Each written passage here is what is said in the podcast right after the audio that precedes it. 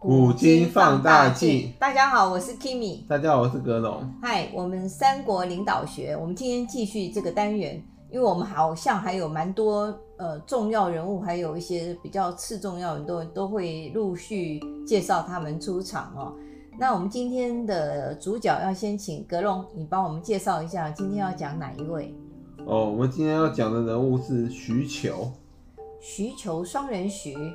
裘是一个科普一下吧。球是那个、嗯、那个那个什么？球是那个什么？那个胶水的胶啊。嗯。把那个月字旁，嗯，改成王字旁，就是荒谬的谬。荒谬的谬。谬呃，那个左边的换成斜玉旁啊、呃，叫做徐球哦。好，它也算是一个古字啦，因为以前的呃，现在比较少看到这个字。对。它的意思就是美美玉，很美的那个玉石叫。裘，好，好，那就科普完毕。那我们先请这个格隆帮我们介绍这个徐球，他比较特殊的一部分。徐球啊，他字孟玉，他是那个广陵的海西人，他活跃于那个东汉末年。嗯，他是度辽，他爸爸很有名，他是是度辽将军徐庶，所以他是将门之后。对，他度辽将军徐庶的之之子。嗯嗯嗯，对啊。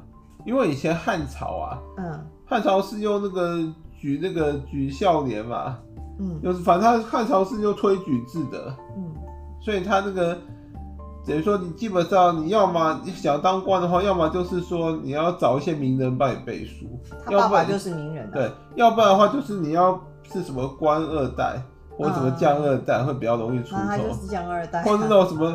或者是你是那种什么氏族出身的？世家，世家对世家大族出身，就是对父子辈或是祖先都是有名望的，所以，嗯、所以那种那种在三国时代那种那种平民啊，嗯，还有那种那种对啊，就对啊对啊，那寒门很难出头啊，嗯。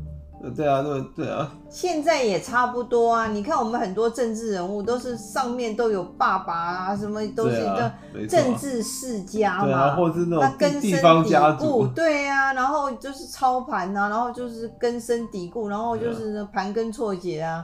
现在如果你完全都没有，然后一清二白这样想要出来也不容易耶。嗯，或者是你要创业，如果你没有那么的。呃，祖先给你留下一点基业，现在要呃白手起家也不太容易，哎还是要看人的、啊。当然，当然，对啊，那个那个有很多出出身低贱的，后来也也那个、啊，对也成为那个 leader 了。是没有错。啊，都要看人。像我们以前讲过丰臣秀吉啊，哦，他他不过就是个农民之子而已啊，嗯嗯，而且好像是贫农，贫农啊，对啊，对啊，我们现在不是有个矿工，矿工之子，对啊，对啊，对啊。好，那我们就回到这个需求这边来哈。啊、那所以他因为有这样子一个，他是将门之后的，对，虎父无犬子，所以他后来很快的就被人家重用，是不是？呃，应该应该是说那个啊，嗯嗯，就是因为他是将门之后，所以那个什么，好像后来我接着讲哈，嗯。徐裘他年少的时候啊，就以博学而闻名啊。嗯，他后来被朝廷征聘，就是说他比较特别，就是说虽然汉朝是用推举制，嗯、可是如果朝廷我听到你听说你是有才能，他也可以去聘用你，也是像征招嘛。对，征招你对啊。就像我们现在选立委，有的是被征招来的，有的是拼命要往上爬，对不对？对啊，对啊，对啊，对啊，然后然后很多你不连选都不用选就可以当了。是啊，是啊。叫不分区，对啊，对啊，所以嘛，所以那个，那都是征召的，有点像征召，对啊，不分区就很像这朝廷征聘，嗯嗯，反正他就那什么，他就被那个举，因此被朝廷举荐了，嗯，后来他就去，后来他当过官拜那个荆州刺史，那蛮大的，对啊，嗯，刺史很大，嗯，就是那个啊，刺史就是那个在那个汉灵帝废史立木以前，刺史就是地方最大的长官。对，后来刺史这个官职被官位被州牧取代了，嗯，所以在废史立木以前，刺史才是地方最大的官。比如说我们什么台北市啊，是市长最大嘛，是不是？就是对啊，差不多啊，他就是有点像荆州市长那样。嗯嗯嗯，OK。应该他应该说荆州州长，就整整个州整个州都他对整个州他管，对，更棒。对啊，嗯，就很像美国那个五十州一样，五十对啊对啊，那个州长对啊，嗯，对啊对啊。然后那时候那时候的刺史啊，还有州牧啊，在在那个什么黄巾之乱爆发以前，刺史州牧都是由那个朝廷中央直接任命的。没错。后来才变成那个什么那种地方，最后诸侯那个什么，就是说开始割据，割据掌权之后啊，他们都是。直接直接那个占据那个官职，然后后来才才上书通知朝廷的，他也不是、啊、他也不是请示，他是通知你说，哎、欸，我就我现在就是这个官了。没有这种事哦。就说说说说，你你你封封也好，不封也罢，我就是这个官职。哇，好嚣张啊！然后类似这种这样。朝廷实在太憋了吧？对啊。然后后来那些刺史啊、中吴那些，还有太守那些官职啊，嗯、还被那曹操弄权，把他拿来做那个什么反间之用。就比如说，他同时封那个什么，封那个什么，那个什么蜀吴的嘛，各一位人士当同个官职，让他们去内内斗那样，对啊，类似那种，反正就是被官职被拿来当筹码来反间敌人用。那一官二卖的概念。对啊，反正就是那种很扯。官职后来整个，反正汉朝朝廷后来整个已经威威信上威信上进，对啊，很多的地方就说我直接就自自领这个这个官职，自封。对啊，自领啊，对啊。那么到时候朝廷要不要加封我都无所谓啊，反正什么都就拳头大才是那个的真理。哦天哪！当时他不是官拜荆州刺史嘛，就那个徐求。嗯。然后当时那个董太后啊，董太后是那个汉灵帝的那个妈妈。嗯。当时董太后的姐姐有个儿子叫张忠啊。嗯。当时是也是在荆州，他是在南阳的太守，就是被那个刚好被徐求管。有，哦然后他他他，因为他一直在贪腐，所以说所以说后来他就他贪腐的很严重，他有后来后台啊，对啊对啊对啊，所以后来徐求就啊，要就说想说要去查办几个贪官，就找找就找上了这个张忠，想把他查办法办，对不对？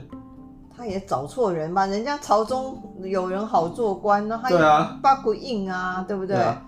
然后结果那个太后，对啊，他的那个，对啊对啊对啊，然后董，对啊对啊，然后董太后就那个听说了这件事啊，他就派那个中常侍宦官啊，去找那个徐求说情啊，嗯嗯，可是徐求就回答那个宦官说，那个微臣身心为国，不敢接受那个董太后命令。这话等于给他碰一个硬钉子。对啊对啊对啊，然后董太后知道之后，知道之后当然大怒，所以他这个。可是他一时拿徐求没办法，他就他就因此提拔了张忠去当那个私立校尉哦，然后想要以把他升官来，想要来威吓那个徐求，让他不敢动他哦哦哦。结果徐求这个人也也蛮绝的，他到了荆州之后啊，立刻就调查张忠案。他不是已经升官了，还能调查他？可以。可以啊，因为他以前是那个南阳太守嘛，嗯嗯嗯，就像就是那个他升官归升升官啊，可是他以前太守如果有违法乱纪，那你你以前犯的罪啊，你又不说你升官之后就无罪。法律没有追溯既往，他有追溯既往。没有啊，一般也会追溯既往啊，嗯嗯，比如说我们我们。我们那个，我们台湾啊，如果有人在市长任内做作奸犯科，如果他哪天那个什么当上院长，难道他他就无罪了吗？也不会啊。是是是。对啊，还不是还不是要被追溯，对不对？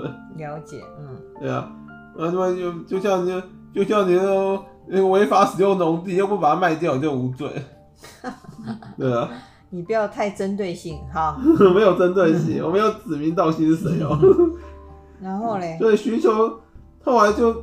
就就把张忠那个什么这样子调查他之后要把他法办，他就叫当时有个冠军县令去上书了大司农，他等于有像曲线救国，因为他知道如果直接上书皇帝可能被董太后挡下来，嗯，他就上书那个大司农，要想要想要把那个等于把张忠的事情公诸于众，就把他闹大就对了。哇，他蛮厉害的，胆、啊、子也很大，骨头太硬了。胆子很大，对啊，嗯。所以那个他又他又上奏，就上书说要要把那个什么五个郡的太守跟那个什么还有他属县就张仲那些从犯啊，就是一起一并定罪。哇，结果真的有定吗？后来好像没定罪，不过徐徐秀因此而那个什么的就威名大大盛，对不对？威风大行，对。对啊，因为他敢去那个，就跟那个敢闹，就跟曹操那时候也是啊。曹操那时候不是去去当那个什么？当官的时候不是拿着五色棒去那个嘛，去那个打那些权贵，所以也是因此那个，还有他去暗杀董卓，也就都是草民生啊。草民生，他就声名大噪。对啊，对啊，这个需求真的是蛮厉害的，而且对啊，对啊，这也是冒着这个这个风险，冒着生命危险。对啊，那个弄不好，因为你等于太后降罪。对啊，那太后可能会把你弄死。对啊，就跟皇帝讲一讲啊，皇帝可能就把你那个点点点。对啊，他也是冒着生命危险，硬要硬要那个什么法办那个那个张总。他算是有风骨的人。不知道他动机是什么，搞不好跟张忠有仇，有可能。反正他就是因为他敢去动这个董太后亲亲戚，所以他就因此那个声名大噪。没错，嗯。然后到了中平元年的时候，一八四年又是中平元年。对啊，我们讲三国以来，那个黄巾都不知道起义多少次。对，因为都会讲到这个很特殊的年份哦。张角跟对啊，一八四年二月的时候，张角跟他的信众相约在三月五号要。要以苍天已死，黄天当立，睡在甲子，天下大吉为口号，兴兵反汉。反正就是要造反啦。对，后来就是后后来大家都知道怎么回事，黄巾起义就爆发了。嗯嗯。为什么要讲到张角呢？因为这跟那个他跟徐球也有关系。到了中平元年六月，就是黄巾刚起义没几个月之后啊，嗯，徐球就会跟一个叫秦杰的人联合出兵，要想要就击败了黄巾军。嗯嗯。他们把那个当时。黄军的那个什么一个那个三十六徐帅之一蛮大一个大徐帅张曼成给杀了，斩杀了张曼成，所以他算是蛮蛮会打的嘛，哦，先把那个黄巾军这个灭了一点他们的威风了，啊哦、应该说他蛮有胆量，因为黄巾军其实战斗力不高，他就是一些农民嘛，拿着一些什么这种锄头啊什么就直接上了，嗯，他们就是人多势众，人还在，就看起来那个。妈，那个满满都是人，所以你要跟黄巾交战的话，你要你要有那个有胆量，因为有时候看到人，有些人看到人一多，他们就就被敌军吓到。黄巾就不是人多，可能战斗力都不高。嗯，人多势众嘛。黄金也嘛，黄金也没有什么名将跟那个跟那什么谋士。农民起义嘛。黄金嘛，那个对啊，你看三国有真的真的那种那种一流的人或顶级的将领，然后根本没有人出身是黄金的。哦对啊，对啊，所以这个，所以这个时候谋士也是啊，所以吧，所以这个他们把那个张曼成杀了之后啊，嗯，黄巾军就改立了一个叫赵弘的人为帅，嗯，然后率了十余万的继续占据宛城。哇，那黄黄金人还真不少。对啊，就人海战术啊，嗯嗯。然后这时候我们之前讲到一个人也登场了，就是朱俊，那个汉末三大名将之一。对。朱俊就跟那个徐求还有秦节，就是他跟他这两个人啊，一起合兵一万八千人围攻那个赵弘，就宛城的赵弘啊。结果一万八打十万很难打吧？对，而且宛城哦易守难攻，所以他他无法攻克，嗯，打不下来，嗯。所以说后来，可是后来黄巾军被他们这样一直讨伐之后，也士气受挫，嗯，而且因为其他其他地方黄巾好像都战败啊，对啊，然后士气低迷，然后。然后这这，然后这些黄巾贼就是那个以赵弘为首这这一群啊，这群黄巾啊，就想要跟官军起降，就想要投降啦。嗯、对，因为被包围，就久了也受不了。对啊，嗯。然后这时候张超、徐求跟秦杰这三个人啊，嗯，都认为说可以接受皇军投降，嗯。可是朱俊却反对接受他们投降，嗯、因为朱俊认为说，如果接受黄金投降的话，嗯，会让那个百姓，百姓有那种那个什么投机心理，说有利可图的时候就去当贼了，那无利可图的时候赶快反正投降就好，投降也不会死的观念，就可以稍微冒进一下。对对，就是说它会就会造成这种，如果你今天接受黄金投降的话，你会造成那种社会不良风气啊，以后百姓。那什么，有样学样，对，有样学样，吃不饱穿不暖就就就就开始围贼，造匪，然后然后然后情况一不对，快快输的时候赶快投降，对，就那种投机风气啊。其实他这样讲也有道理。对啊，对啊，所以朱俊认为说不能接受黄巾军投降。嗯。张超、需求跟情节认为要接受投降，其实有道理。他们因为他们觉得这样这样再打下去，然后也那个劳民伤财，嗯，也是劳民伤财啊，因为你等于说你。你这你这一两万的那个官军都被那个皇军贼那个套牢在这个这一晚城这一带，动弹不得。可是朱俊的官职比较大，所以他们要听朱俊。对啊对啊对啊，所以后来他们没有接受黄金投降。嗯。然后因为没有接到黄金，然后后来这批黄金又又在又跟那个朱俊他们弄了好好好好久，一直到后拖了很久之后啊，他们终于战胜了这一票黄金，就完成这一这一批黄金。就是以时间换取空间。也是啊。嗯。然后那个战胜黄金之后，不是照理说他们都有战功会升官嘛？嗯。可是这时候啊，那个什么那个徐徐求的那个什么之前的行行事作风后遗症就来反扑就来了。嗯。他以他之前不是搞那个张忠嘛？嗯。那个张忠没死哎、欸。对啊，对，所以先前在太后啊，对啊，先前在南阳设摊被他举报张忠，就怨恨徐求，所以就那个去、嗯、去在皇帝面前诬陷他。就这个张忠也蛮厉害的哦，董太后是他的靠山呢，这个这个山倒没倒哎，他就他就可以这样子悠游自在哎，就算有人举报，啊、他还是可以活得好好的，啊、而且还可以反扑，对啊，还可以报仇，对啊，他把那个这个徐求啊，就踹他一脚哦。可是汉灵帝这个人其实，嗯，他不算非常昏庸，他其实都看得看得明白，他们你们在玩什么？他知道他，他知道他，妈妈一点面子，对，他知道，他知道徐求是被那个张忠给诬陷的，对，就像那个之前有很多很多的有人跟汉灵帝诬陷其他大臣，他其实都看得出来，嗯，你你们在干嘛？是哦，对，所以他，所以他他没有因此那个怎么讲，没有因此那个那个那个什么严惩徐求。他只是，就算你说可能给他妈妈一个面子，所以就把让徐求的功功过相抵，嗯，让他被免官归降。哦，这也是很那个哦。可能后来没过多久之后，徐球又爬啊爬，又复官了。这所以他也是蛮能斗的呀。对啊，对啊，对啊。就是人家人家说那个斗斗技，他的那个那个斗性也很强哎。对啊，哦，韧性也很强啊，嗯，那个。呃，那个那个被被免官之后，被免官之后，后来又可以再东山再起。真的不死鸟啊，厉害！后来他又爬起来了，嗯。对啊，我要讲讲一下徐球的领导跟统治之术。嗯，第一点就是徐求啊，他曾经跟他曾经要那什么，跟其他大臣、其他那个其他那个诸侯啊，联合起来那个讨伐那个李傕跟郭汜。李傕跟郭汜就是那个。汉朝那个第二第二就怎么怎么就说那个什么第二批那个乱臣贼子，汉灵帝的时候，不是不是后面是后面。汉献帝了，对对对，是 汉献帝时期，因为第一批乱臣贼就是董卓嘛，嗯，然后董卓时候，掉董卓，对，董卓时候是李傕郭汜，他等于说西凉军那个的余孽，第二批，对，嗯，因为李傕郭汜那个嘛，就说那什么王允不就接受他们投降嘛。嗯。然后后来把王王允杀了，把吕布赶跑了，他们就执掌大权，把皇帝那个挟持在手上，嗯。所以他们是第二批挟天子的，第一批是董卓啊，嗯，然后第三批就是曹操，嗯、对不对？汉献帝那个那个这皇一生皇帝的这生涯都一直被人挟持，对啊，所以说 徐求曾经跟其他人就联合起来，打算去讨伐李傕郭汜，徐求跟。徐州刺史陶谦为首的那一批人啊，在董卓死后，曾经想要联合讨伐李傕跟郭汜，但是这时候发生了一件事，就是李觉跟郭汜那时候身边有个很强的人叫贾诩，哦，那时候贾诩就出谋划策，跟李傕、郭汜说，那个吧，他们这一票要那个要对付你的人，其实为首的为首，他们其实主要是靠朱俊的名望，朱俊大，对，所以你对，所以只要能够。把朱俊这个征召入朝之后，他们就群龙无首，最后就会不了了之。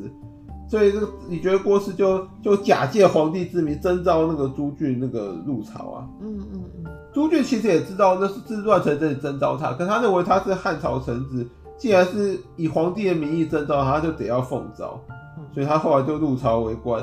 所以陶谦等人就只能作罢，就后来他没有没有出兵讨伐李觉跟郭汜。了解。李傕郭汜又逃过一劫。嗯。后来他们是因为内斗，内斗两败俱伤之后，才被曹操给给给给，才被曹操给收拾掉。嗯。接着要讲就是第二点，徐求他曾经夺袭归汉，就蛮厉害的。对，他把玉玺那个归还给皇帝，嗯、就是当时那个袁术啊，嗯，从那个孙策手上夺拿到传国玉玺就是称帝嘛。嗯。那所以那个，因为那时候孙策急着想要回江东掌权，所以就跟那个袁袁术借兵，然后那个他就把玉玺送给袁术，袁术就借兵马给他。嗯，然后袁术兵败，后来病故啊。嗯，病故之后啊，玉玺和好还在那个寿春的那个那个皇皇宫里面。然后徐球就潜进去，这个偷走了被袁术占有的传国玉玺。他还蛮有好功夫的。对啊，这东西还不好偷哎，不好偷。虽然那时候袁术已经败亡兵荒马乱，嗯、不过他也要冒点险进去偷玉玺，而且还被他偷成功。对，因为应该蛮多人想要玉玺的。对啊，就被他被他成功偷到，然后就把玉玺上交还给了汉献帝。这也算是立了一个大功。对啊，对啊，对啊。对啊。虽然那个玉玺后来那个。因因此被曹操掌控，那时候就他在交还，其实就有人跟他说，那个那皇帝其实现在被权臣把持啊，你把玉玺交给他，最后落到权臣手上，可他还是还是认为说必须把玉玺还给皇帝，虽然虽然最后玉玺是落落到曹操手上。我总的来讲，徐求是一个算是为官很正直，而且还蛮有他自己的原原则的，对啊，对，然后蛮有为有守哦，对啊，虽然他不容于当朝的小人。可是他还能够坚持这个“虽千万人，吾往矣”的那种精神，还蛮值得敬佩的。对啊，对啊，我想到李白的一首诗：“总为浮云能蔽日，长安不见使人愁。”那我觉得他是一个无愧于心的一个，算是一个蛮蛮好的一个典范。对啊。然后把它改成台湾版，就台北不见死人愁。这有点，台北现在见不到，有一点夸张。好，雾霾太严重，见 见不到。没那么严重吧？有人比我们雾霾更严重。对啊，有一国首都比我雾霾严重。好的，那我们今天因为时间关系，需求就讲到这。好，谢谢大家，拜拜，拜拜。